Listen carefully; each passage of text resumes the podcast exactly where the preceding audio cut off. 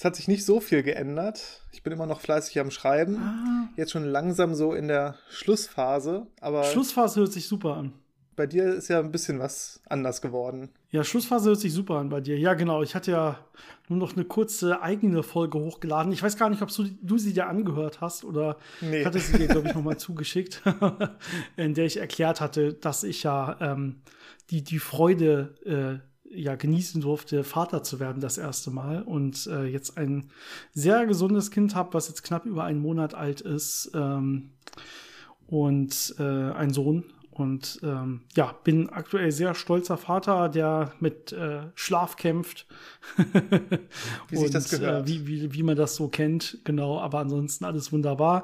Das heißt, äh, ähm, wie ich ja schon öfter mal gesagt hatte, mein, mein, oder gesagt habe, dass mein, mein Aufnahmeraum hier oben auf dem, im Dachgeschoss quasi, aber ohne ohne Tür oder so ist. Das heißt, wenn man jetzt mal von ganz unten ein Baby schreien hört oder so, dann kommt das jetzt einfach mit in den Podcast rein. Da kann ich leider nichts machen.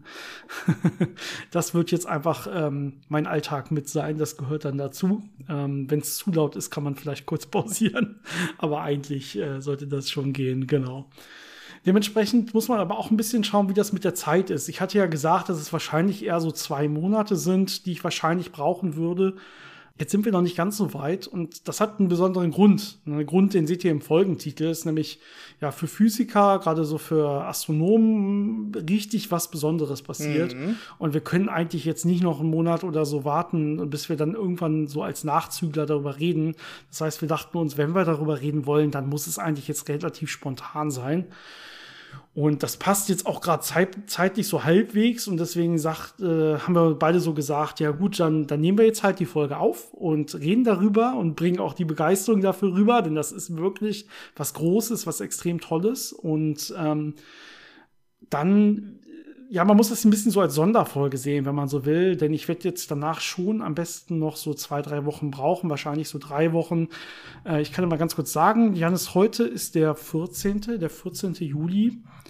Und ich schätze, das heißt, die Folge wird am 17. rauskommen. Also ich werde jetzt schon dann auch Sonntag äh, rausbringen, wie immer. Mhm. Und äh, drei Wochen später wird dann der siebte sein. Der siebte, achte. Vermutlich ist das dann wieder das, das erst, die erste richtige Folge, wenn man so will, die nicht eine Sonderfolge ist, wie die heutige. Ich denke, dass wir trotzdem, auch wenn es eine Sonderfolge ist, ähm, ja, da es ja um Bilder geht, ne, und wir im Podcast sind und dementsprechend so ein bisschen es an unseren Hörern und Hörern liegt, dass man jetzt auch diese Bilder dazu aufmacht, äh, oder so, müssen wir ein bisschen gucken, was wir dann wirklich darüber erzählen können. Das wird jetzt nicht eine mega lange Folge sein. Deswegen würde ich vorschlagen, dass wir trotzdem so ein paar Hörerfragen schon mal mit reinnehmen. Uns hat in der Zeit ähm, jetzt natürlich einiges erreicht, ne? war ein paar Wochen dazwischen. Das heißt, äh, ihr habt uns viele tolle Fragen zukommen lassen. Und ich würde einfach sagen, damit wir da nicht so komplett hinterherhinken, äh, können wir einfach schon mal ein paar nehmen, werden aber nicht alle schaffen heute und gucken einfach mal, wie weit wir kommen und Lust haben. Äh, und wie lange das Ganze dann dauert, äh, neben dem, äh, neben den, den ja, tollen Beschreibungen dieser Bilder des James Webb Teleskops, um die es dann heute gehen soll. Genau, wollen wir mit den ähm, Fragen anfangen? Ja, ja ne? würde ich sagen. Machen wir, okay. Ich hoffe, ich habe die richtige Frage. Ich bin jetzt einfach mal in der Zeit quasi zurückgezoomt, äh, knapp äh, vor unsere letzte Aufnahme, also vor im, im, Anfang Juni war das und hoffe, dass ich da an der richtigen Stelle mit den Fragen wieder einsetze. Und ähm, dementsprechend würde die erste Frage kommen, na, kommt die erste Frage von äh, Daniel aus der Schweiz, wie er sich selber äh, nennt. Also schön, dass wir da auch gehört werden. Vielen Dank mhm. für deine Frage. Ich versuche das mal ein bisschen zusammenzufassen, relativ viel Text. Ähm, es geht um die Zeitwahrnehmung. Unsere Zeitwahrnehmung, also Zeitwahrnehmung des Menschen, äh, zum Beispiel, ja, wie können wir abschätzen, wie lang etwa eine Sekunde ist oder wie lang etwa ein Tag ist und so weiter. Er sagt, ja klar, wenn man irgendwie Sachen hat, wo man weiß, da ist eine Veränderung und die vergeht so und so schnell. Ja, also einfachstes Beispiel, ich habe eine Uhr und kann drauf gucken. Okay, dann ist klar, warum ich weiß oder woher ich weiß, wie schnell die Zeit vergeht. Ja, oder auch wenn ich irgendwas habe, ein Objekt, das sich irgendwie bewegt, dann sehe ich auch, okay, ich weiß jetzt ungefähr, wenn sich dieses Objekt bewegt, dann weiß ich ungefähr, wie, wie schnell die Zeit da vergeht oder so. Aber wenn das nicht der Fall ist, wenn ich solche Sachen nicht habe, haben wir dann irgendwas Inneres in uns? Ähm, Gibt es da irgendwelche äh, so Studien oder Experimente zu, die irgendwie ja, erläutern können, wie Menschen so ein Zeitgefühl, so eine innere Uhr quasi haben. Und ich glaube, ich kann das ein bisschen erweitern. Es geht ja nicht nur um Menschen, sondern es geht ja auch um die ganze Tierwelt. Es geht sogar um Pflanzen. Ne? Selbst Pflanzen haben ja irgendwie eine innere Uhr. Also die wissen zumindest auf großen Skalen ja irgendwie, wann Frühling ist und wann Winter wird und so. Aber ich glaube, selbst auf kleineren Skalen wissen die irgendwie dann zumindest anhand der Sonne irgendwie, wohin sie sich richten müssen und öffnen müssen und so. Das heißt, selbst Pflanzen können irgendwie so eine Art innere Uhr haben. Ja, es ist ein sehr spannendes Thema und sehr vielfältig. Also ich glaube, da kann man auch theoretisch ganz viele Folgen drüber machen, vor allem wenn man so ein bisschen biologisch bewandert ist. Ähm, wir als Physiker sind da natürlich eher so mit so ein bisschen Randwissen äh, äh, vielleicht ausgestattet. Aber also zum Beispiel bei Pflanzen weiß ich, dass äh, Kälteperioden, jedenfalls in unseren Regionen, äh, denen so eine gewisse Orientierung geben, äh, wann sie dann wieder anfangen müssen, ähm, ja, zu wachsen und äh, und zu blühen und, und sich zu vermehren. Auch bei Bäumen ähm, gibt es da so äh, Studien dazu, dass da bestimmte, ja, bestimmte Naturereignisse quasi passieren müssen, um die wieder äh, einen Schritt weiterzubringen in ihrem Lebenszyklus. Also es sind dann im Prinzip die äußeren Einflüsse, die irgendwelche ähm, Prozesse internen Prozesse in Gang setzen und das fungiert dann quasi als so eine Art Uhr.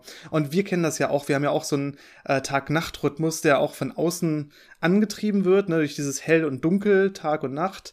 Und ähm, über die Augen äh, geht das natürlich direkt ins Gehirn und ähm, löst da Prozesse aus, die dann äh, verschiedene äh, Hormone ausschütten und damit äh, eben steuern, ob man gerade wach ist oder ob man schläft. Und es gibt einem ja so dieses ganz grobe äh, Zeitgefühl, diesen Rhythmus äh, von Tag und Nacht. Ja, es geht ja noch detaillierter. Ne? Wir haben natürlich auch äh, wirkliche Taktgeber in uns drin. Zum Beispiel einfach einen Herzschlag, ne, einen Puls, ähm, wo man sich dran orientieren kann. Aber ich glaube, das ist deutlich komplexer, wenn man solche Sachen wirklich, wenn man sich mal so kurz am Rand reinliest, dann merkt man, okay, es gibt wirklich Gehirnareale, die dafür zuständig sind, verschiedene Sachen miteinander komplex zu verbinden. Irgendwie, da kommt es auf Zellverfall an, da geht es auf äh, Hormonauf- und Wiederabbau in verschiedenen Rhythmen, äh, Herzschlag und solche Sachen, die da alle irgendwie mit reinspielen und uns ein gewisses Zeitgefühl quasi geben. Und ich glaube, in Wirklichkeit ist es dann letztendlich sehr komplex und es gibt nicht diesen einen Taktgeber, an dem sich dann alles orientiert. Aber was ganz interessant ist, es gibt relativ viele ähm, Prozesse, biologische Prozesse, die dann so, so Feedback-Schleifen äh, haben, also so Rückkopplungsschleifen. Das heißt, ähm, es passiert irgendwas und das beeinflusst dann einen anderen Teil, der wieder das Eigentliche beeinflusst und dann entweder so eine negative oder positive Rückkopplung macht. Ne? Also es ist entweder immer weiter verstärkt oder der Verstärkung entgegenwirkt und das auf so einem Level hält. Und es gibt bestimmte Konfigurationen davon, die zu Oszillationen führen. Das heißt, es ist dann so ein bisschen instabil. Das kennt man auch aus mechanischen äh, Rückkopplungsschleifen oder äh, aus der Akustik kennt man das sehr gut, wenn man ein Mikrofon hat und da nicht aufpasst und zu nah an einem Lautsprecher dran ist, dann kriegt man ja dieses hohe Pfeifen. Das ist ja im Prinzip so eine Rückkopplung, mhm. äh, die dann in so einer Schwingung resultiert. Und sowas gibt's auch in, in Zellen und in äh, anderen Prozessen im Körper. Und teilweise wird es einfach als so eine, ja, so eine Art biologische Uhr dann genutzt, dass man diese regelmäßigen Schwingungen hat, äh, die dann eben verschiedenste Zyklen im Körper steuern. Also sowas gibt's natürlich. Und du hattest, glaube ich, gerade Herzschlag erwähnt. Ähm, das ist ja so ein etwas groberes äh, Mittel, um, äh, ja, ich weiß nicht, ob das genau das Zeitempfinden dann äh, beeinträchtigt, aber erstmal so diese Lebenserwartung, also diese Zeitspanne, mhm. die ein Leben äh, einnimmt, äh, die abzuschätzen. Man schätzt es so ein paar Milliarden Herzschläge bei Säugetieren jedenfalls ein Leben ausmachen und äh, bei relativ kleinen Säugetieren ist der Herzschlag wesentlich höher. Das heißt, die absolute Lebensspanne ist dann kürzer und bei den etwas größeren Tieren wird es dann immer langsamer und bei Schildkröten, die können dann eben über 200 Jahre alt werden. Da ist das dann alles sehr gemächlich. Aber es ist halt schwierig, die zu fragen, ob sie jetzt dann die Zeit äh, anders empfinden und ob sie denken, so zehn Tage oder drei Monate, das war jetzt relativ kurz. Und ob so ein Hamster dann denkt, oh, äh, die letzten zehn Minuten, da ist ganz schön viel passiert. Ich weiß nicht, wie gut man das einschätzen kann. Wenn ich so die Reflexe von einer Fliege, die ich äh, erschlagen will oder so angucke, dann äh, denke ich schon, dass Zeit für die irgendwie anders vergeht und die mich in Zeitlupe sieht und einfach ganz entspannt quasi zur Seite fliegen kann, wenn man so will. ähm, könnte man auf jeden Fall annehmen. Ja, gut. Ähm, ich würde sagen, die erste Frage war weniger physikalisch, eher biologisch, dementsprechend so ein bisschen, ja, das war so ein bisschen Geplänkel, was wir darüber wissen, aber ähm, weniger mit wiss viel wissenschaftlichem Hintergrund, glaube ich. Das müsst ihr an der Stelle mal so hinnehmen, wenn da dem einen oder anderen Biologen noch was anderes aufgefallen ist daran. Ähm, aber ich hoffe, wir haben, wir haben die Frage halbwegs vernünftig für dich beantwortet. Ähm, gehen wir doch mal in die Physik, wo wir uns ein bisschen besser auskennen. Ähm, und äh, zwar mit der nächsten Frage von Markus. Und ähm, die geht über das Bild des schwarzen Loches. Wir haben ja im Zentrum unserer Milchstraße Schwarzes Loch und da haben wir letztens eine schöne Folge zu gemacht, weil wir diese schöne Aufnahme hatten des Schwarzen Loches unserer Milchstraße. Und er hat diese Folge, glaube ich, gehört und er fragt jetzt, äh, würde man jetzt äh, eine neue Aufnahme unseres Schwarzen Loches machen? Also erneut eine weitere Aufnahme davon. Sehe dann das berechnete Bild wieder genauso aus. Um, dann, das heißt, da steckt einmal mit drin, ändert sich diese Teilchen, diese heiße Teilchenwolke um das schwarze Loch, ja, diese Akkreditationsscheibe und dann auch, wie viel Fantasie steckt in der vorhandenen Darstellung, die man gewählt hat. Denn wir haben ja auch erzählt, dass was da kommt, das sind ja dann eigentlich, ist ja nicht direkt das Bild, was dann nachher gepostet wird, sondern da stecken ja noch Berechnungen mit drin. Man kriegt ja quasi Informationen von Helligkeiten, von Pixeln und so weiter. Und man muss das dann noch so ein bisschen ummünzen. Das heißt, wenn ich das jetzt nochmal fotografiere, wie sehr würde das nochmal identisch genauso aussehen wie beim ersten Mal? Das war ja die Herausforderung bei unserem schwarzen Loch, ne, bei Sagittarius A Stern, dass es eben relativ klein ist und die Bewegungen, die da stattfinden, also relativ schnell sind. Das heißt, es ändert sich auf sehr kurzen Zeitskalen, diese Verteilung von den Gasen da drum. Das heißt, es würde schon ein bisschen anders aussehen. Das heißt, diese helleren und dunkleren Flecke würden sich schon so ein bisschen anders um, dieses, äh, um diesen zentralen Ring verteilen, weil das eben ständig in Bewegung ist. Ähm, aber vom Grundprinzip her würde das natürlich trotzdem sehr, sehr ähnlich aussehen, weil wir ja diesen zentralen Teil haben, wo der ähm, Event Horizon, ähm, der Ereignishorizont, genau, ähm, wo mhm. der sich befindet. Und ja, dementsprechend würde dann ein ziemlich ähnliches Bild natürlich wieder rauskommen. Und ich glaube, Fantasie ist auch vielleicht nicht der, der äh, das richtige Wort, was da eingeht, sondern sind ja bestimmte Annahmen, die man in, da reinsteckt und dann äh, macht man natürlich diese ganze Datenauswertung relativ automatisch. Das heißt, es sind Algorithmen, die einfach gucken, was ist das Wahrscheinlichste, äh, was mit den physikalischen Gesetzen vereinbar ist, was dieses Bild erklärt und dann daraus äh, generiert man dann dieses Bild aus den Daten. Das heißt, es ist nicht so sehr, dass da Forscher sitzen und sagen, ach, wie könnte sowas aussehen, ich mal das mal so, sondern ja. äh, es ist schon, dass man da sich einfach darauf beschränkt, was wissen wir und wie verträgt sich das mit den Daten und was ist dann das Ergebnis, was dann am Ende rauskommen müsste. Über sowas können wir vielleicht auch gleich noch mal reden bei dem Hauptthema heute. Da geht es ja auch um Bilder und wie die denn entstanden sind und wie die ihre Farben bekommen und so. Da kann man auch noch mal darüber reden, wie viel Spiel, wie viel künstlerischen Spielraum, wenn man so will, denn man quasi hat, wenn man sowas macht. Ne? Und das, das ist natürlich wenig, sondern es geht hier letztendlich wirklich um eine physikalische Darstellung, so wie es wirklich ist letztendlich. Lass uns vielleicht noch zwei E-Mails nehmen ähm, und mhm. dann würde ich sagen, reicht das für diese Zwischenfolge auch. Ähm, die vorletzte E-Mail hat ein paar Fragen drin. Und zwar kommt die von Arnold und es geht äh, größtenteils um Paarerzeugung ähm, und auch Annihilation. Das heißt, wir hatten ja öfter schon darüber geredet, was Paarerzeugung ist, ne, dass man, wenn man einen Photon hat, äh, was äh, eine genug große Energie besitzt, also mindestens so groß wie die beiden Ruheenergien von so einem Paar, was man da erzeugen will. Energieerhaltung muss natürlich gegeben sein. Dann kann aus so einem Photon, kann so einem ja, ähm, Materie-Antimaterie-Paar entstehen, wenn man so will. Und dann haben wir gesagt, okay, man muss noch ein bisschen darauf achten, dass noch Impulserhaltung gegeben ist. Und wenn man das ausrechnet, dann kommt man zum Schluss, das klappt so im Vakuum ganz ohne Anwesenheit von irgendwas anderem nicht sondern in Wirklichkeit braucht es immer noch so einen Atomkern in der Nähe. Also es muss immer noch in so einer Nähe, in einem quasi in einem Feld von einem Atomkern, wenn man so will, stattfinden, äh, damit das auch mit der Impulserhaltung hinkommt. Nur dann kann es so eine Paarerzeugung geben und auch so eine Paarvernichtung, das einfach der umgekehrte Prozess ist. Ansonsten gilt das genauso dafür auch. Und seine erste Frage ist im Prinzip genau das. Also warum braucht man überhaupt ähm, diesen Atomkern? Er könnte sich das anders, äh, auch anders vorstellen, dass, dass man quasi, ich kann es vielleicht mal vorlesen, den Teil, die beiden Teilchen könnten doch einander, äh, äh, einerseits voneinander wegfliegen, also mit Gesamtimpuls null, und andererseits ein bisschen in die Richtung des ursprünglichen Photons und damit dessen Impuls erhalten, oder? Ähm, okay, also vielleicht kann man mal ein einfaches Beispiel, also erstmal grundlegend ist es so, wenn man das wirklich ausrechnet, wenn ich mir das wirklich hinschreibe mit konkreten Beispielen quasi, dann sehe ich immer, das klappt nicht. Das ist erstmal so ganz grundsätzlich mathematisch. Ja, ohne dass man sich das groß vorstellen kann. Einfach fragt die Mathematik, die sagt dir, nee, das klappt, das wird nicht klappen. Ähm, man kann das Ganze vielleicht runterbrechen auf ein einfaches Beispiel, so dass man sich das auch vorstellen kann, warum es zumindest da hakt. Ne? Und wenn es dann komplizierter werden soll, da muss man sich das halt dann wirklich mal hinschreiben und ausrechnen.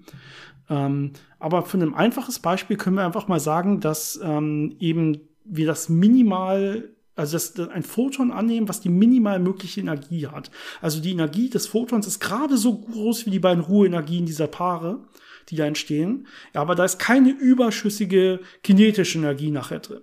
Ja, das heißt, die, die da nachher entstehen, die Teilchen, die werden auf jeden Fall nachher eine Ruheenergie von Null haben, auf jeden Fall. Ne? Im, im, Im Schwerpunkt auf jeden Fall, wenn ich so will. Und äh, letztendlich auch Gesamtnull. Ne? Und dann kann ich sagen, okay, wie sieht denn das aus mit der Impulserhaltung? Dann habe ich ja nachher einen Impuls von Null. Aber vorher hatte ich ja ein Photon. Und mein Photon hat ja einen Impuls, der größer ist als null. Ne? Ein Photon hat einen Impuls. Ähm, müsst ihr ein bisschen gucken, ne? Quantenmechanik und so hat ein Photon einen Impuls. Ne? Man lernt vielleicht in der Schule, Impuls haben nur Sachen, die Masse haben, MAV oder so. Das gilt dann nicht mehr, wenn ich zu Photonen guck, äh, komme, wenn ich mir das angucke, die haben auch einen Impuls. Äh, auch ohne Masse. Da muss der dann einfach über eine andere Formel berechnet werden, wenn man so will. Haben die meisten, glaube ich, auch noch gehabt. Und dann sieht man, okay, also offensichtlich hatte ich vorher einen Impuls, aber nachher habe ich keinen Impuls mehr, weil die ja sich gar nicht bewegen quasi oder zumindest im Ruhesystem nicht bewegen, je nachdem, wie ich mir das Beispiel baue. Das heißt, irgendwas klappt da nicht. Irgendwo muss dieser Impuls des Photons muss quasi irgendwo hingegangen sein. Und das würde eben genau als Rückstoßimpuls quasi in so einen Atomkern reingehen. Und bei dem umgekehrten Prozess müsste so ein Atomkern in der Nähe sein, der so ein bisschen Energie quasi beiträgt, ne? um, damit ich nachher auch einen Impuls habe, den ich dem Photon mitgeben kann. Ansonsten würde quasi gar nicht erst ein Photon entstehen. Das heißt, ähm, in diesem Beispiel kann man sich vorstellen, warum das so ist. Das ist so quasi so ein simples Beispiel. Und wenn es jetzt so ein bisschen komplizierter werden will, muss man sich wirklich aufschreiben. Aber immer ist so ein Kern nötig an jeder, in jeder dieser Situationen. Und es geht sogar noch einen Schritt weiter, wenn ich mir das aufschreibe dann äh, gilt, je schwerer dieser Kern ist, desto wahrscheinlicher wird diese Paarerzeugung oder Paarvernichtung. Also je höher der, die Ordnungszahl meines äh, an diesem Prozess beteiligten Atomkerns ist, desto wahrscheinlicher wird, dass ich da überhaupt eine Paarerzeugung oder eine Paarvernichtung habe. Also ganz interessant, denke ich, an der Stelle und ich hoffe, das beantwortet so einigermaßen äh, diese Frage. Ich meine, es müsste auch möglich sein, wenn man eine gekrümmte Raumzeit hat, die die richtigen Eigenschaften hat, dass ja. man das dann auch hinkriegt. Aber da passieren ja eh ganz viele komische Sachen. Ähm, aber im Alltag ist das genau. immer ein bisschen schwierig. genau, also wenn man in ganz äh, komische Gefilde geht, dann äh, mag es auch mit anderen Methoden möglich sein, da irgendwo einen Impuls reinzubringen oder so. Aber so für, für das, was normalerweise irgendwie zufällig quasi im Weltall stattfindet, wenn wir Photonen haben, die sich irgendwo bewegen oder so, da gilt das normalerweise. Gut, äh, die zweite Frage von Arnold, da fragt er, ob die Vakuumlichtgeschwindigkeit überhaupt diese, die Vakuumlichtgeschwindigkeit ist. Wenn ich das, ich, wenn ich zumindest die Frage richtig verstehe, sie ist ein bisschen länger, wenn ich dazwischen immer Paarerzeugung und Paarvernichtung habe. Also ich glaube, was er sich vorstellt ist, ähm, wenn ich jetzt ein Photon habe, das bewegt sich so durchs Vakuum, durchs Weltall, ja, dann wird es auf dem Weg immer mal wieder ein Paar erzeugen. Diese Paare, also von Teilchen und Antiteilchen, werden jetzt eine gewisse Strecke fliegen und sich dann wieder vernichten und wieder ein Photon erzeugen, was dann wieder weiterfliegt. Und dazu gibt es im Prinzip zwei Fragen. Einmal, in diese Strecke, wo es denn kein Photon ist, sondern wo es Materie ist und auch Antimaterie, da wird es ja eine langsamere Geschwindigkeit haben. Ne? Und die kleiner ist als c. Wir haben ja dann Masse und so. Ja, das heißt, letztendlich, was ich messe für so ein Photon, wenn sich das fortbewegt, wird ja letztendlich kleiner sein als c. Äh, zumindest wenn ich zwischendurch diese Effekte habe. Und das zweite ist, ähm, bei jedem dieser Vorgänge müsste dieses Photon eigentlich ein bisschen Energie verlieren, weil ich ja überall bei jedem dieser Prozesse so ein Atomkern anwesend sein, äh, ja, weil überall so ein Atomkern anwesend sein müsste, was immer ein bisschen Impuls und damit auch Bewegungsenergie aufnimmt. Ja, das heißt, letztendlich verliere ich bei jedem dieser Vorgänge immer ein bisschen Energie an so einen, bei, an so einen Atomkern. Und vielleicht können wir diese Fragen mal einzeln beantworten. Ich glaube, der zweite Teil ist ein bisschen simpler. Ähm, ich hatte ja anfänglich gesagt, das gilt für Hin- und Rückprozess. Ja, also wenn wir eine Paarerzeugung haben, dann geben wir ein bisschen Energie an so einen Atomkern ab. Ja, aber wenn wir dann eine Annihilation haben, also eine Paarvernichtung im, im zweiten Schritt quasi, dann muss natürlich dasselbe gelten, nur andersrum. Das heißt, wir brauchen dann auch einen Atomkern in der Anwesenheit, der dann ein bisschen Impuls in das System reingibt, den wir dem Photon nachher mitgeben können, wie ich anfänglich, anfänglich gesagt habe. Das heißt, da kommt dann dieselbe Energie natürlich wieder her. Das sagt aber auch schon so ein bisschen was über die Wahrscheinlichkeit dieses Vorganges aus. Dass ich also genau ein Photon habe, das dann zu einem Paar wird und genau dieses Paar wird sich nachher wiederfinden und treffen und annihilieren und jetzt wieder dasselbe Photon in dieselbe Richtung weiterschicken, ähm, nur mit weniger Energie. Ja, das ist äh, oder mit derselben Energie, weil ich sie dann durch denselben Atomkern, der, der, der dann auch weitergeflogen ist oder so, nochmal wiederkriege. Also das, das wird so quasi nicht vorkommen. Das ist, glaube ich, ziemlich unwahrscheinlich, dass das so vorkommt. Und das beantwortet vielleicht ein bisschen die vorherige Frage mit dieser Lichtgeschwindigkeit. Ähm, da wird es durch diese Paarerzeugung und so, werden wir Photonen verlieren auf dem Weg. Das ist quasi eine Art Streuung, die wir im, im Vakuum haben des Weltalls, ja, wo dann hier und da mal auch ein Atomkern ist und da kann dann eben mal so eine Paarerzeugung passieren, die streut dann mal. Und klar wird dann hier und da auch mal ein Photon einfach aus dem Nichts kommen durch so eine Anisation von einem Paar. Ähm, aber das ist nicht dasselbe Photon und das ist nicht das, was man nachher messen wird. Also ich glaube nicht, dass ja, dass man, dass man quasi Probleme hat, die Lichtgeschwindigkeit zu messen, weil diese Prozesskette ganz oft auf dem Weg eines Photons oder so passieren wird. Ich glaube, das ist falsch gedacht. Ja, vor allem ähm, ist ja erstmal die Anwesenheit von Atomkernen dann vorausgesetzt und dann ist man ja nicht mehr wirklich im Vakuum. Also natürlich kann man dann sagen, im Vakuum habe ich natürlich auch immer Atome, ähm, aber natürlich viel weniger. Und typischerweise hat man natürlich auch nur relativ leichte ähm, Atome im Vakuum. Also im Weltall hat man ja vor allem Wasserstoff und ein bisschen Helium vielleicht mal, äh, jedenfalls über die größten Strecken. Das heißt, diese effizienten Prozesse, wo man wirklich schwere Atomkerne am liebsten hat, die hat man natürlich auch nicht. Und das andere ist natürlich, was du schon gesagt hast, ähm, wenn ich so ein Paar erzeuge, die fliegen ja auseinander, die beiden äh, Teilchen, die dabei entstehen. Und die muss ich ja irgendwie auch wieder zu, zusammenbringen. Das heißt, da muss ich ja auch auf dieses System einwirken. Da sieht man schon, dass da immer doch mehr Energie und mehr Kräfte beteiligt sind, als man das jetzt so, wenn man sich das ganz einfach vorstellt, äh, sich denken würde. Das heißt, man vergisst bei sowas oft, dass die Energieerhaltung, ähm, dass man da viel mehr drumherum noch berücksichtigen muss und das nicht äh, nur auf dieses, äh, dieses System aus Photon und Paar äh, beschränken darf. Ne? Also wenn ein Atom dabei oder mehrere Atome dabei sind, die das dann versuchen, äh, wieder in die Bahn zu lenken, dann mache ich natürlich was mit diesem System. Und ähm, ja, dann hat man noch diesen Unterschied zwischen, was wirklich diese Vakuumlichtgeschwindigkeit ist, also diese theoretische Vakuumlichtgeschwindigkeit in einem perfekten System und das, was ich messe am Ende. Ne? Und dann kann man sich überlegen, gut, was ist die Abweichung, die ich typischerweise erwarten würde, weil da noch ein bisschen Restmedium ist. Und dann kann man sich ausrechnen, wie klein dieser Effekt ist. Was aber vielleicht noch ganz interessant ist, es gibt einen Effekt davon, dass auch in einem Vakuum ohne Anwesenheit von Atomkernen so ein Photon mal ein Paar bildet, das sich dann wieder annihiliert.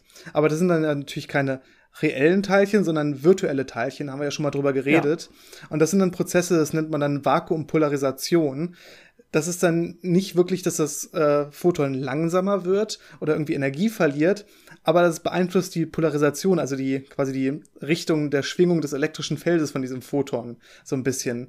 Und das sind Sachen, die man versucht zu messen in äh, Experimenten, wo man zum Beispiel, ich glaube, sehr starke Magnetfelder anlegt, um diese Prozesse dann zu beeinflussen und so stark zu machen, dass man das dann messen kann.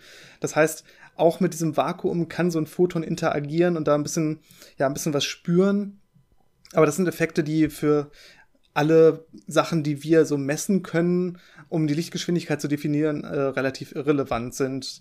Vielleicht ist man irgendwann gut genug, dass das dann doch irgendwo eine Nachkommastelle beeinflusst. Aber ja, für die praktischen Belange ist das, äh, glaube ich, vernachlässigbar. Aber eine sehr gute Frage. Ja, auf jeden Fall. Gut, ich glaube, ich hatte gesagt, wir machen noch eine letzte E-Mail, bevor wir dann mhm. äh, für heute das Ganze erstmal abbrechen. Auch wenn uns noch mehr erreicht haben, wir wissen das, aber äh, zu viele geht gerade einfach nicht. Müssen wir ein bisschen, bisschen nach hinten schieben. Müssen wir es aufheben. Genau. Die letzte E-Mail hat uns vom Simon erreicht. Und er schreibt, dass ihm seit längerem eine Frage beschäftigt, ähm, die mit Neutronensternen zu tun hat. Hatten wir, glaube ich, schon öfter mal drüber gesprochen, ähm, auch über die Bildung von Sternen und so. Da kann man auch immer die Neutronensterne vor. Äh, Sternentstehung heißt wahrscheinlich eine dieser Folgen. Irgendwie so, glaube ich. ähm, und ähm, er fragt, wie das wäre mit der Oberfläche eines Neutronensternes, wenn man die Möglichkeit hätte, drauf rumzulaufen. Also sagen wir einfach mal, wir wären, wir könnten da drauf rumlaufen und würden auch überleben und so. Äh, wie wäre das? Und äh, er vermutet, dass man vielleicht auf einer Art Eisenkugel stehen würde. Würde das hinkommen? Ja, ich glaube, das könnte man sich so vorstellen. Also man geht ja davon aus, dass der Neutronenstern, die haben ja so einen äh, Durchmesser von so ungefähr 20 Kilometern, ähm, dass im Inneren natürlich erstmal pure Neutronenmaterie ist, also wirklich einfach nur Neutronen wie so ein riesiger Atomkern. Und äh, außenrum hat man dann noch so eine Schicht, wo dann vor allem Eisen, also die schwersten Elemente, noch so ein bisschen übrig sind, äh, wo es nicht ganz gereicht hat, die komplett in Neutronenmaterie umzuwandeln. Und wir wissen ähm, aus Beobachtungen, vor allem mit Gravitationswellendetektoren wie Geo 600, ähm, dass Neutronensterne extrem glatt sind. Also die Oberfläche ist extrem perfekt wenn die eine kleine Unwucht hätten, also so einen kleinen Hügel von, ich glaube mittlerweile ist man da äh, sensitiver als ein Millimeter, dann würde man Gravitationswellen davon sehen. Gerade von den Bekannten, die in der Nähe sind, wo man weiß, wie schnell die rotieren, da würde man bei der doppelten Frequenz dann ein Gravitationswellensignal erwarten. Und das hat man nicht gemessen, obwohl man sensitiv genug war. Das heißt, man weiß, dass so ein Neutronenstern weit weniger als millimeterhohe äh, Hügel äh, zulässt. Das heißt, sie sind extrem glatt und extrem rund. Also wahrscheinlich ja. würde man von einer sehr hell leuchtenden, äh, glatten Oberfläche stehen oder da drauf stehen. Aber ja, es ist keine gute Idee, das zu probieren, denn die Gravitation ist halt extrem stark. Ich meine, so ein Neutronenstern, der wiegt ja mehr als unsere Sonne. Und man ist dann so nah an dem, an dem gravitativen Zentrum dran, dass man da einfach erstmal zerquetscht wird, also auf weniger als einen Millimeter Dicke. Das ist und genau der Grund, ne? Ja, genau. diese gravitative Anziehung ist ja der Grund, warum es keine Hügel gibt. Wenn es dann Hügel geben würde, würde er durch die Gravitation sofort wieder platt gemacht werden. Ne? Das heißt, wenn man da auf, drauf geht auf so einen Neutronenstern, dann wird man halt selber auch auf Submillimetergröße runtergequetscht. und was dann natürlich passiert ist, dass man diese gleichen Prozesse durchläuft wie der Stern vorher, als er zum Neutronenstern wurde. Das heißt, es ist ein inversen Beta-Einfang und äh, inversen Beta-Zerfall heißt es, glaube ich, Elektronen einfangen. Und ähm, ja, man wird einfach in Neutronenmaterie umgewandelt und wird ein Teil vom Neutronenstern. Wenn man, wenn man das gern sein möchte, wenn man selber Neutronenstern sein möchte, dann kann man das machen. Aber also ich könnte mir angenehmere Sachen vorstellen. Okay, wunderbar. Ja, schöne abschließende Frage. Auch vielen Dank dafür. Und äh, dann gehen wir mal rüber. Es ist ja was Spannendes passiert, haben wir ja an, angedeutet und ihr habt es bestimmt alle mitbekommen. Und ich wette auch, die meisten, gerade die uns verfolgen, die verfolgen bestimmt auch noch irgendwelche anderen Kanäle, entweder die Videos dazu machen oder die äh, zumindest auf Instagram irgendwelche Fotos hochladen oder so. Und da wette ich, die meisten haben sich schon die ersten, ich sag mal, vier bis fünf Bilder äh, je nachdem, wie man zählt, mhm. äh, vom James Webb Teleskop angeguckt. Ja, das erste, das wurde ja schon irgendwie die Nacht vorher, glaube ich, von Joe Biden präsentiert der Öffentlichkeit. Ne? Ja. Und der Rest, die restlichen vier wurden dann am nächsten Tag quasi nachgeschoben. Und ähm, das ist ja noch nicht wirklich tiefe Wissenschaft oder so. Das ist ja quasi erstmal so eine Art guck mal, das sind unsere ersten Bilder, das ist eine grobe Übersicht von dem, was wir machen können in so kurzer Zeit. Und jetzt seid mal gespannt für die nächsten Dekaden. Das ist ja ungefähr das, was diese Bilder aussagen sollen. Ne? Ja, genau. Ähm, das ist so ein bisschen ja zur Schau stellen, was möglich ist und auch gerade bestimmte Sachen sich anzuschauen, die man schon mit dem Hubble-Teleskop beobachtet hat, um einfach auch zu zeigen, was ist eigentlich der Unterschied? Wie viel besser ist das James Webb-Teleskop? Und ich finde, äh, da sieht man schon beeindruckende Beispiele. Ähm, zum Beispiel dieses erste Bild, was äh, Joe Biden ja präsentiert hat, was so ein Deep Field-Bild äh, ist, also wo man einen äh, Bereich im äh, Universum sich ausgesucht hat, wo man wenig im Vordergrund hat, also wo man ganz, ganz, ganz weit in die Vergangenheit gucken kann. Ähm, und das wurde schon von Hubble beobachtet und dieser Unterschied ist einfach Wahnsinn, wie viel mehr äh, Galaxien man sieht, wie viel mehr Details man sieht, wie viel Einzelheiten bei weit entfernten Galaxien man da sieht. Und das ja. Interessante ist ja, man, man sucht sich natürlich auch die Sachen aus, die dann äh, interessant sind und schön aussehen. Und da hat man einen Bereich genommen, wo im Vordergrund, das sieht man dann so in so einem hellen, milchig leuchtenden Bereich, wo so ein Galaxien Superhaufen ist, der einfach extrem viel Masse in sich vereint und die ganzen Sachen, die dahinter liegt, eben durch so einen Gravitationslinseneffekt äh, teilweise mehrfach abbildet und äh, sehr schön verzerrt. Also da sieht man sehr schön, äh, wie Gravitationslinsen funktionieren. Ähm, das war so einer der Gründe, warum das ausgewählt wurde. Vielleicht können wir mal, ähm, dass wir die Hörer, äh, Hörer und Hörerinnen mitnehmen, die da jetzt mit äh, sich Bilder angucken wollen. Ich weiß nicht, jeder kann das, der gerade irgendwo einen Podcast hört und irgendwie in der Badewanne sitzt oder so, Er hat jetzt nicht sein Handy bereit, um sich Bilder anzugucken. Deswegen versuchen wir die paar Sachen, die wir beschreiben wollen, beschreiben wir natürlich auch möglichst gut. Äh, aber wer sich dazu die Bilder angucken will, ich äh, tue einfach mal einen Link dazu in die Show Notes. Da mhm. könnt ihr mhm. jetzt draufklicken. Das geht zum webtelescope.org. Ja. Und ähm, ja, also Web nicht wie das World Wide Web, sondern wie das James Webb Teleskop. Das ist deren Homepage, wenn man so will, wo die halt deren Bilder äh, direkt auf der Startseite quasi sind diese fünf Bilder anklickbar. Da kann man sich die in Ruhe angucken, sich Sachen dazu durchlesen und darunter gibt's dann ein Zoom-In, wo man auch noch mal mit sehr hoher Pixeldichte quasi sehr tief in die Bilder reinzoomen kann, äh, wo man dann auch noch mal mit wirklich hoher Auflösung richtig schön diese Bilder sieht. Also, wenn ihr euch das zusätzlich angucken wollt, dieses erste Bild, über das Janis gerade gesprochen hat, äh, hat, das heißt da Web's First Deep Field. Wenn ihr darauf klickt, dann werdet ihr das sehen, was er da gerade beschreibt. Genau. Und das, das ist natürlich sehr faszinierend, weil das ja nicht nur ähm, einfach ein schönes Foto ist, sondern da steckt auch noch so viel mehr drin, ähm, was man auf den ersten Blick gar nicht erwartet. Äh, denn für Wissenschaftler ist das einfach eine Goldgrube, wo man sich extrem lange mit beschäftigen kann und äh, sehr viele Veröffentlichungen daraus generieren kann. Und das wird natürlich für die weiteren Bilder dann auch immer wieder der Fall sein. Ähm, das Spannende dabei ist natürlich, dass die Belichtungszeit, also die Zeit, mit der, äh, in der man da hingeschaut hat, glaube ich, so zwölf Stunden war. Während mit Hubble, um ein ähnliches Resultat zu bekommen, was natürlich nicht ganz so toll aussah, brauchte man eher sowas wie zwölf Tage oder noch länger. Also es ist viel schneller möglich, äh, sehr detaillierte Bilder zu bekommen. Und man hat in diesen Bildern natürlich nicht nur dieses, diesen visuellen Eindruck, sondern natürlich auch äh, Spektrographen an Bord, wo man wirklich die Lichtspektren von den einzelnen Galaxien sich anschauen kann. Das heißt, man kann gucken, welche Elemente sind da eigentlich, äh, welche Zusammensetzung hat das Ganze. Äh, auf der Seite gibt es auch einige äh, Versionen, wo dann aus einzelnen Galaxien dann Spektren wirklich auch genommen wurden, äh, wo man so ein bisschen Eindruck bekommt, was eigentlich die Möglichkeiten sind mit diesem Webb-Teleskop. Also, dass man nicht nur weit in die Vergangenheit gucken kann, sondern sich eben auch die Zusammensetzungen äh, von solchen Galaxien anschauen kann oder auch von anderen Objekten. Und was vielleicht noch ganz wichtig ist, ist ja, das James Webb Teleskop ist ein Infrarotteleskop. Das heißt, es macht keine Bilder im sichtbaren Bereich, sondern im Nahinfrarot und im mittelinfraroten Bereich.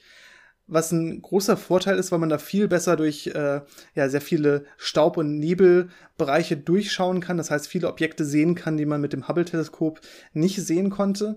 Aber man hat natürlich das Problem, dass das äh, an sich erstmal kein sichtbares Licht ist. Das heißt, man kann nicht einfach ein Foto machen und sich das angucken, sondern man muss äh, ja die, die ganzen ähm, einzelnen Bildpunkte dann in sichtbaren Bereich übersetzen. Das heißt, man guckt sich an, das ist jetzt bei einer Wellenlänge von ja, 2,5 Mikrometer im nahinfraroten Bereich. Das übertrage ich jetzt dann zum Beispiel auf 400 Nanometer, also im blauen Bereich oder irgendwie so, wird das dann dementsprechend zugeordnet, dass man eben so ein schönes sichtbares Bild hat was aber trotzdem immer noch so die Relationen behält. Das heißt, wenn ich eine blaue Galaxie sehe und eine rote Galaxie sehe, dann ist das schon ein deutlicher Unterschied. Und wir wissen ja, ähm, dadurch, dass sich das Universum ausdehnt, habe ich hier diese Rotverschiebung. Das heißt, je röter ein Objekt ist, dann ist es typischerweise auch weiter weg. Und das sieht man in diesem Deep Field-Bild, da sieht man einige sehr, sehr rot leuchtende Objekte.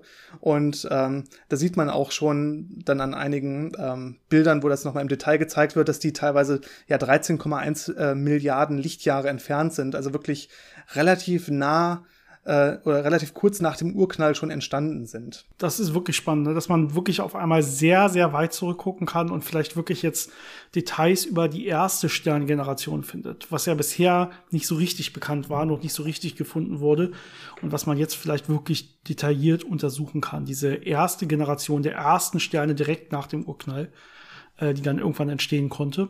Was man auf diesem Bild auch noch sieht, wenn ich mir das so angucke, sind ähm, so ein paar relativ weiße, helle Dinger, die auch noch so ein sternförmige Licht äh, Streifen quasi von sich weg, wie so ein richtig wie so ein Stern quasi leuchten, äh, sehr auffällig. Das sind und das Sterne. sind auch wirklich Sterne, genau. Wollte gerade sagen, das sind eben so Vordergrundsterne quasi, so ein paar Sterne, Sterne so unserer Milchstraße, die so im Vordergrund hell leuchten und eben nicht äh, Galaxien wie das, was man dann hinten sieht oder ganze Galaxiecluster, die man teilweise sieht, wenn man weiter wegguckt, ähm, sondern eben, die muss man quasi ausblenden. Ja, wenn man sich hinten auf das Deep Field interess äh, dafür interessiert, dann muss man eigentlich diese hell leuchtenden, sternförmigen Dinger, die muss man eigentlich ausblenden an der Stelle. Was vielleicht noch ganz interessant ist, diese Struktur, also dieses Sternförmige bei den Sternen.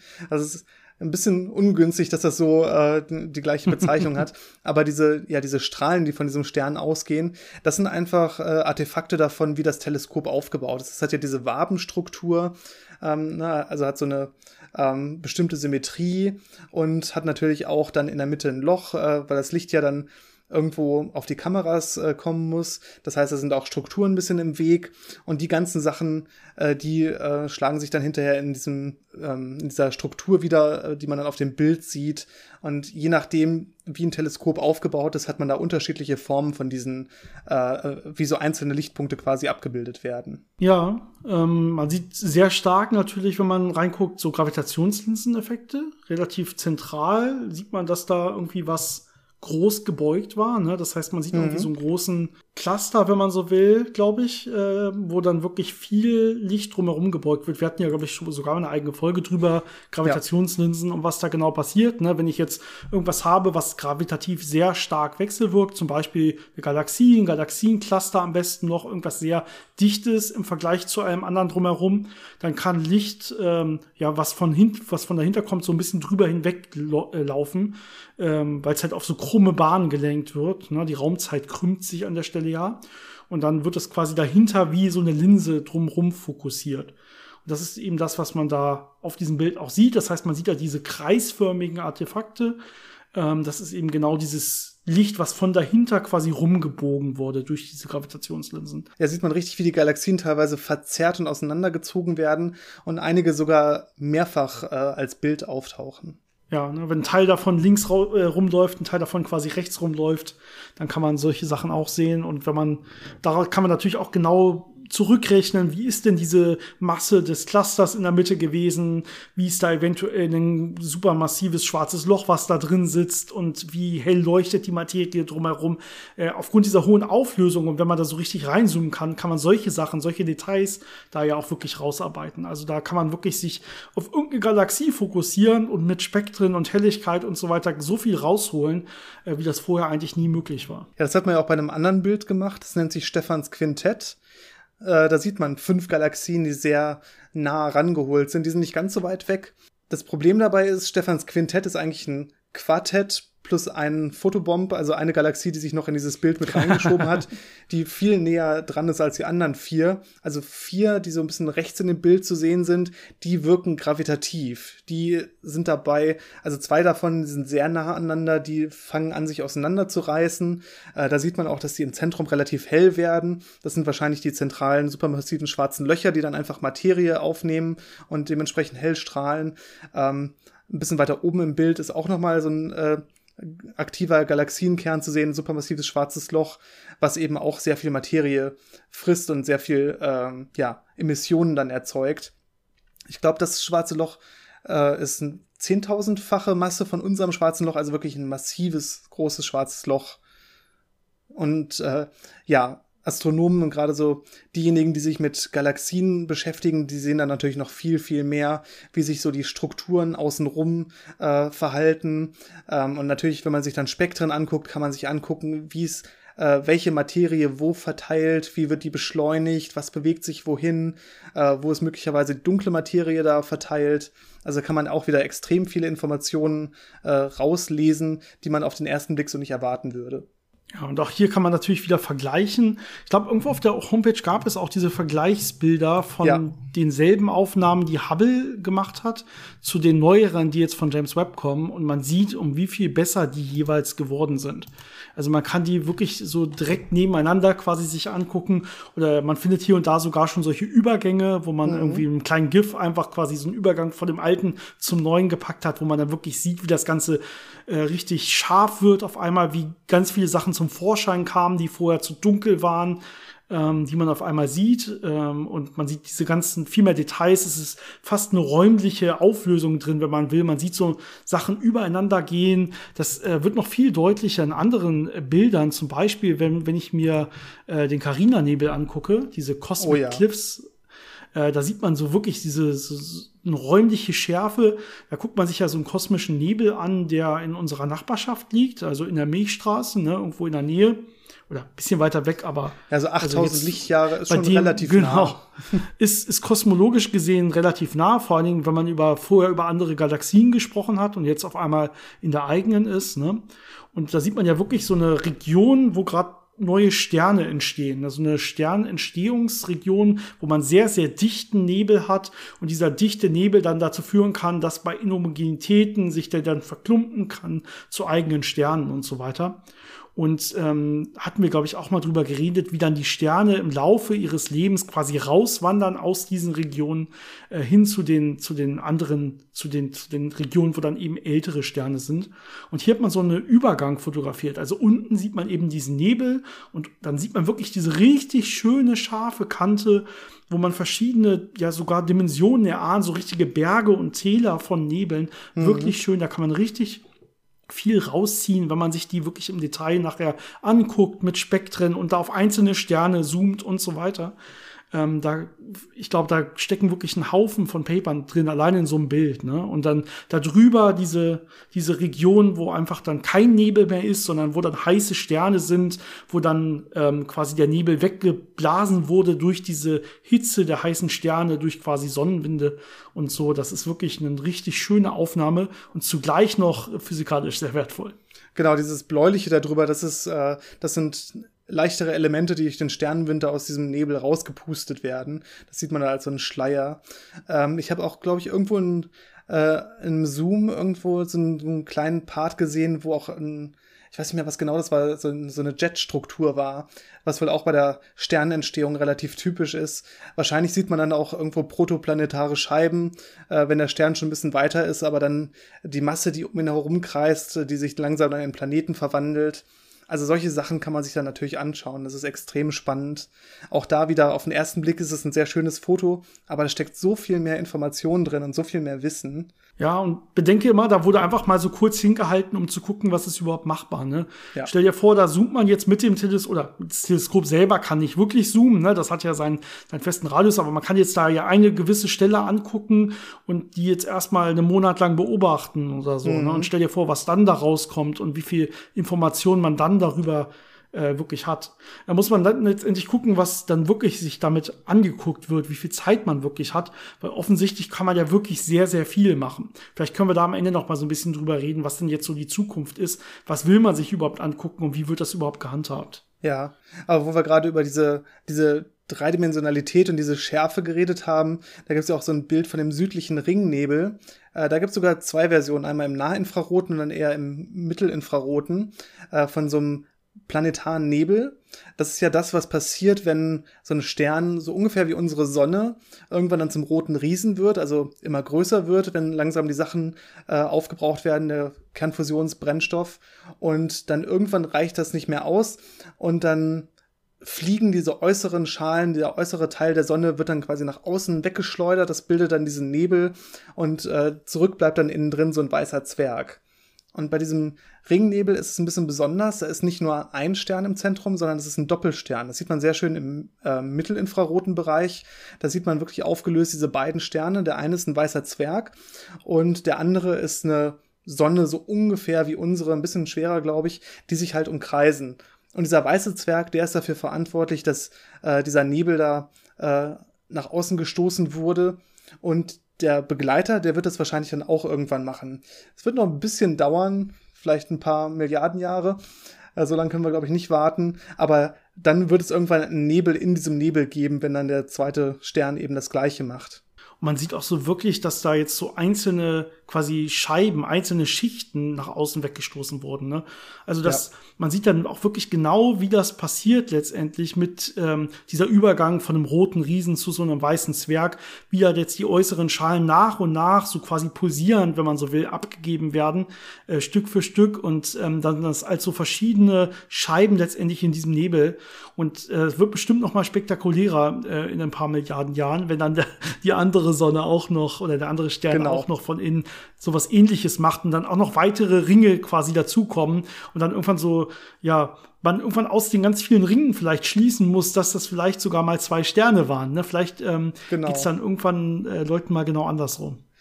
Ja, was man auch sieht äh, im Nahinfrarotbild ist im Inneren so ein bläuliches Leuchten. Das sind zum Beispiel ionisierte Gase. Also solche Informationen kann man auch rausziehen, ähm, die eben von diesen Sternen nach außen geboostet werden. Und teilweise sieht man dann auch äh, so Schockwellen und Schockfronten, also wo beschleunigte äh, Gase oder auch Strahlung auf Materie trifft. Also diese ganzen Wechselwirkungen kann man sich da natürlich angucken. Im mittelinfraroten Bereich sieht man auch, dass im äußeren Bereich teilweise Kohlenwasserstoffe vorhanden sind. Das ist auch extrem spannend. Äh, früher ja. dachte man ja immer, ja, die Sterne, die produzieren halt Elemente und die, die sammeln sich dann irgendwo, erzeugen dann Planeten und dann auf einem Planeten kommen dann vielleicht mal die richtigen Elemente zusammen und bilden dann Bausteine fürs Leben. Aber mittlerweile weiß man, diese Grundbausteine fürs Leben, so Aminosäuren, ähm, Nukleinsäuren oder äh, andere, ja, Amine oder, oder ähm, was war das, Ammonium und so, diese ganzen äh, Bestandteile, die relativ wichtig sind, um Leben zu erzeugen, die entstehen auch schon ja. im Weltall. Zum Beispiel in solchen äh, planetaren Nebeln. Äh, man hat teilweise solche Spuren davon auf Asteroiden gefunden. Also man, man kriegt viel mehr so ein Bild davon, dass das Universum gar nicht so lebensfeindlich ist, sondern diese Bausteine eigentlich schon zur Verfügung stellt. Und die müssen sich dann nur an der richtigen Stelle unter den richtigen Umständen mal sammeln und dann kann da Leben draus entstehen. Das finde ich auch also extrem. Man hat so eine richtige organische Chemie quasi, die da stattfindet. Genau. Ähm das ist wirklich spannend, dass man auch sowas dann nochmal genauer natürlich untersuchen kann. Ne? Wie genau geht das und äh, wie häufig ist das? Wie häufig und so weiter, genau. Also wirklich spannend. Ähm, was, haben wir? Haben wir alle Bilder? Fehlt noch ein Bild? Wir haben, ja, wir haben alle noch, Bilder. Wir haben nämlich ein Bild so ein bisschen außen vor gelassen und das ist ja das, was ich vorhin meinte mit vier bis fünf, je nachdem, wie man zielt. Weil zu diesen vier Bildern haben wir ja auch noch diese ganzen Spektren, wie gesagt, und so. Wenn man runterscrollt auf der Homepage, dann sieht man die ja auch. Aber wir haben eins, dazu gibt's eigentlich kein Bild, sondern da haben wir nur das Spektrum. Und ähm, das zählt eigentlich so mit als fünftes Bild. Und das ist das Bild von dem Exoplaneten äh, WASP 96b. Ähm, und das ist ein Exoplanet, der so ein bisschen ja, Jupiter nah ist, wenn man so will. Also auch ein großer Gasriese, relativ mhm. nah an seinem Stern, der auch sehr sonnenähnlich ist, äh, relativ nah an unserer Sonne. Also von der, von der Größe und Strahlkraft, wenn man so will. Und ähm, das ist schon wirklich ein Kunststück, wie man da jetzt so ein detailliertes Spektrum, also aus was besteht die seine Atmosphäre, ne? da konnte man jetzt wirklich gucken, wie viel Anteil von welchem Molekül hat der quasi in seiner Atmosphäre und wer hätte es gedacht, relativ viel Wasser, ne? Das ist ja. auch sehr erstaunlich gewesen, aber viel erstaunlicher ist eigentlich die Detailgrad dieses Spektrums, das man da hat. Oh ja. Also man hat schon vorher solche Spektren von Exoplaneten aufgenommen, aber die waren ja ich sag mal, viel mehr geraten, also hatten viel größere Fehlerbalken als das, was man jetzt hier sieht. Ne? Auf einmal hat man jetzt hier wirklich, ja, da, da muss man nicht im Rauschen suchen, sondern hier sieht man mit bloßem Auge wirklich diese klaren Peaks, dieses Spektrum. Bei Wasser einen Peak und bei Wasserstoff einen Peak und so weiter. Ne? Ja, das ist beeindruckend. faszinierend. Vor allem, wenn man sich überlegt, was da eigentlich passiert. Also ich habe so einen Jupiter-großen Planeten, der alle paar Tage um seinen Sternkreis, also auf einer sehr engen Bahn. Und der ist jetzt auf einer Umlaufbahn, dass er immer wieder vor dem Stern, also aus unserer Sicht vor seinem Stern vorbeifliegt. Das heißt, er verdunkelt einmal den Stern so ein bisschen. Dadurch findet man ja zum Beispiel Exoplaneten, indem man sich diese Verdunkelung anguckt. Aber was mhm. natürlich passiert ist, wenn der den, die Sonne verdunkelt, und das Licht dann quasi von dem Planeten geblockt wird, dann ist das ja nicht ganz vollständig, sondern es gibt hier diese relativ dünne Schicht. Ne? Auf der Erde ist das ja ein gutes Beispiel. Wir haben 10 Kilometer Atmosphäre zum paar tausend Kilometern Durchmesser. Das heißt, ein relativ kleiner Bereich Atmosphäre, wo dann Teil von dem Licht durchgeht und je nachdem, was in dieser Atmosphäre vorhanden ist, natürlich dann ein bisschen absorbiert wird. Und diesen Teil kann man jetzt messen, und zwar so genau, dass man genau sagen kann, welche Teile von dem Spektrum wurden in dieser Atmosphäre absorbiert und welche Sachen finde ich da. Und das Spannende in dem Fall ist eben, dass da auch wirklich Wasser vorhanden ist. Also der Planet ist relativ heiß, deswegen ist das dann sehr heißer Wasserdampf. Aber man muss sich wirklich vorstellen, dass dieser Planet dann so heiße Wasserdampfwolken in seiner Atmosphäre hat was erstmal an sich schon ein bisschen überraschend war und eben ja diese diese Details, die man da sehen kann und diese ja. ähm, genauen Größenordnungen, das wird noch sehr sehr spannend, wenn man da sich relativ viele Exoplaneten anguckt, die vielleicht auch ein bisschen erdähnlicher sind und da wirklich dann auf die Suche gehen kann äh, nach allen möglichen Spurenelementen, die man da finden könnte. Vielleicht finden wir dann auch einen Planeten, der gerade Klimawandel durchmacht, äh, wo man dann relativ viel CO2 sieht. Das wäre dann, ja. ich weiß nicht, ob das beruhigend wäre oder tragisch, aber sowas könnte passieren. Also da, da kann man sehr spannende Sachen sehen. Das ist wirklich beeindruckend. Man muss sich das mal vorstellen. Man, man zoomt quasi nur auf die Atmosphäre dieses vorbeifliegenden Planeten, an seinem Stern vorbeifliegenden äh, Planeten und guckt sich an quasi, also man guckt sich erstmal das Spektrum des Sternes an, ja, und dann guckt man sich an, wie ändert sich das Spektrum des Sternes, wenn in dem Bereich, wo der Planet vorbeifliegt, am Rand des Planeten, da wo die Atmosphäre ist, weil da eben an kleinen Stellen das Spektrum des Sternes ein bisschen weniger wird, weil da die Atmosphäre ein bisschen was absorbiert. Ja, und das findet man raus. Was wurde da eigentlich absorbiert an der Stelle? Und, ähm, und zwar so gut, ähm, dass wir nachher so ein richtig schönes Spektrum rausbekommen. Also wirklich große Kunst, die dahinter steckt. Ja, ich kann mit meinem Handy nicht mal ein vernünftiges Foto vom Mond machen. Also da sieht man schon mal, was da für Unterschiede vorhanden sind. Ja, das stimmt.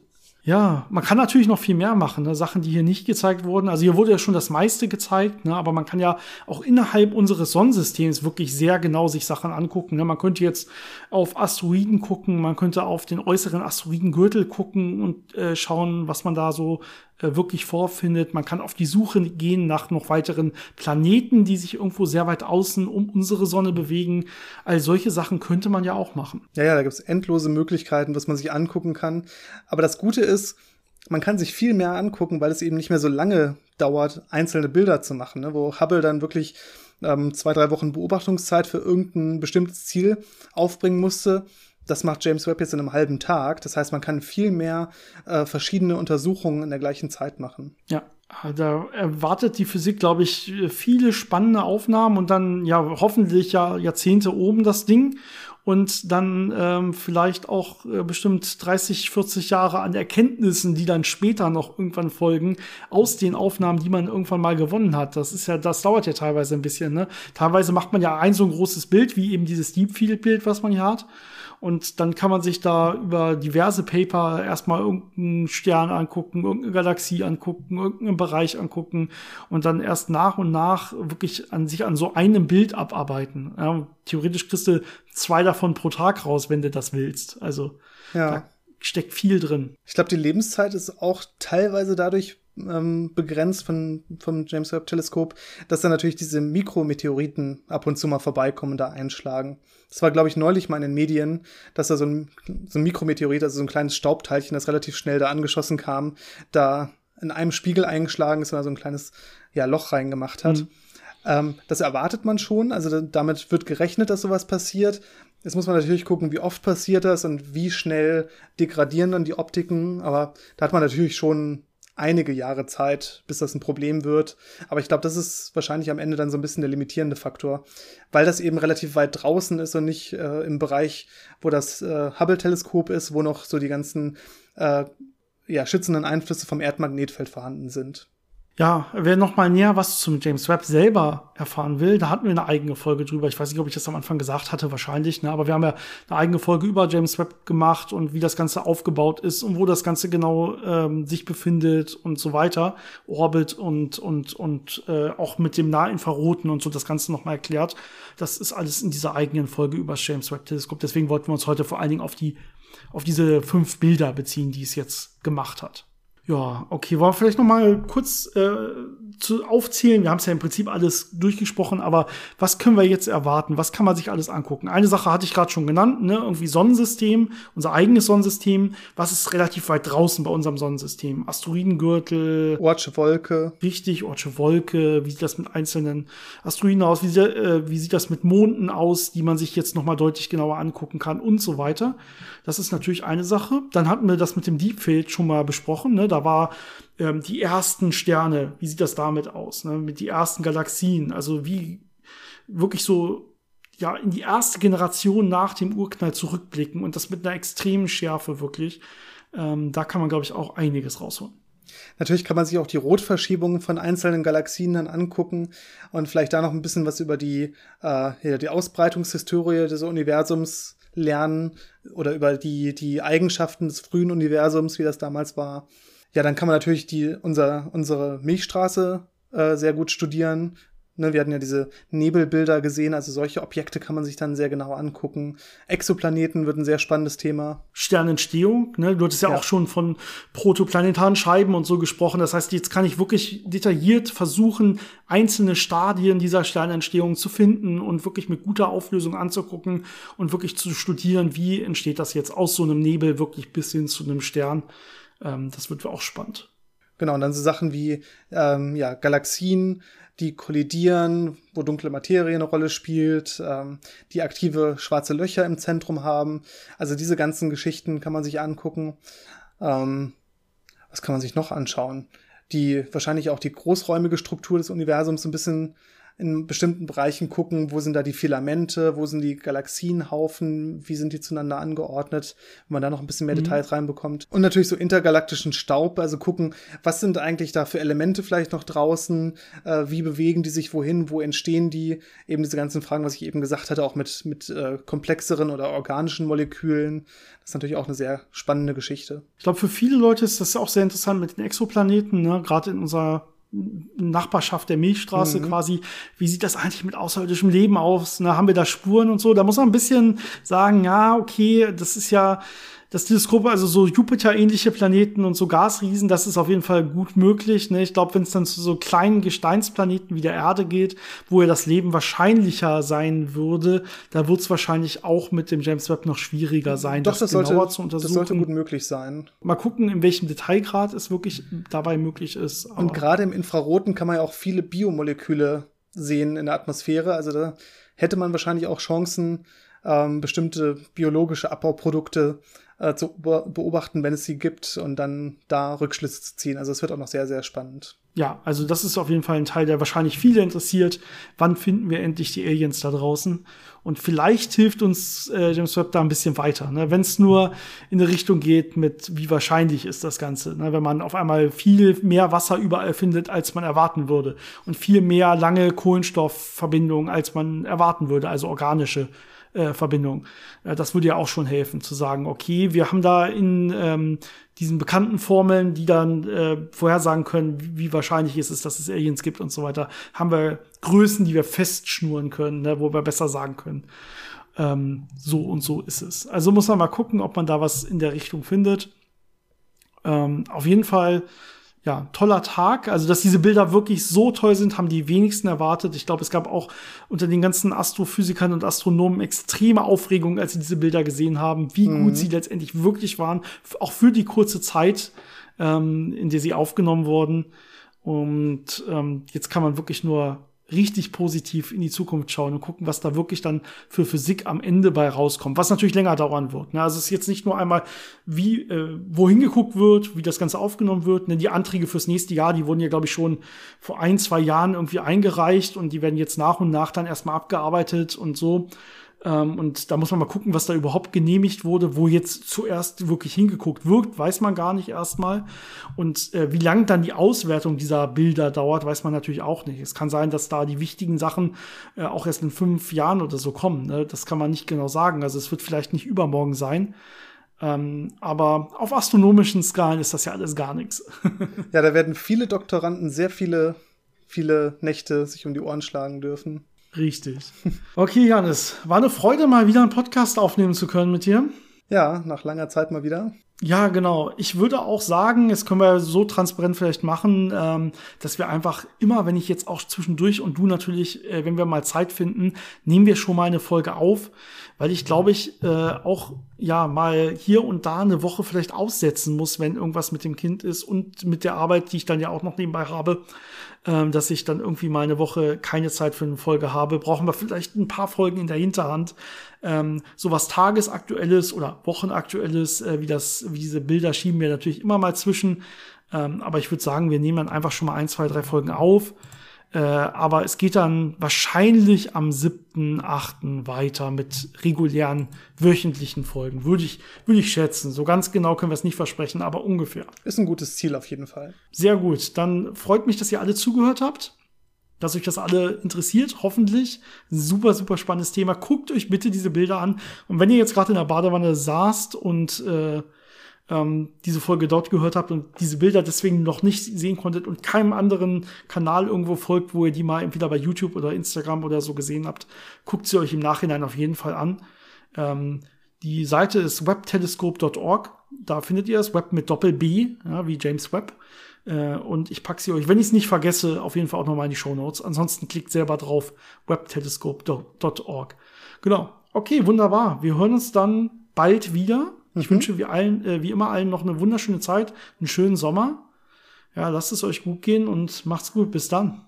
Bis zum nächsten Mal. Die Show Notes. Ansonsten klickt selber drauf, webtelescope.org. Genau. Okay, wunderbar. Wir hören uns dann bald wieder. Ich mhm. wünsche wie, allen, äh, wie immer allen noch eine wunderschöne Zeit, einen schönen Sommer. Ja, lasst es euch gut gehen und macht's gut. Bis dann. Bis zum nächsten Mal.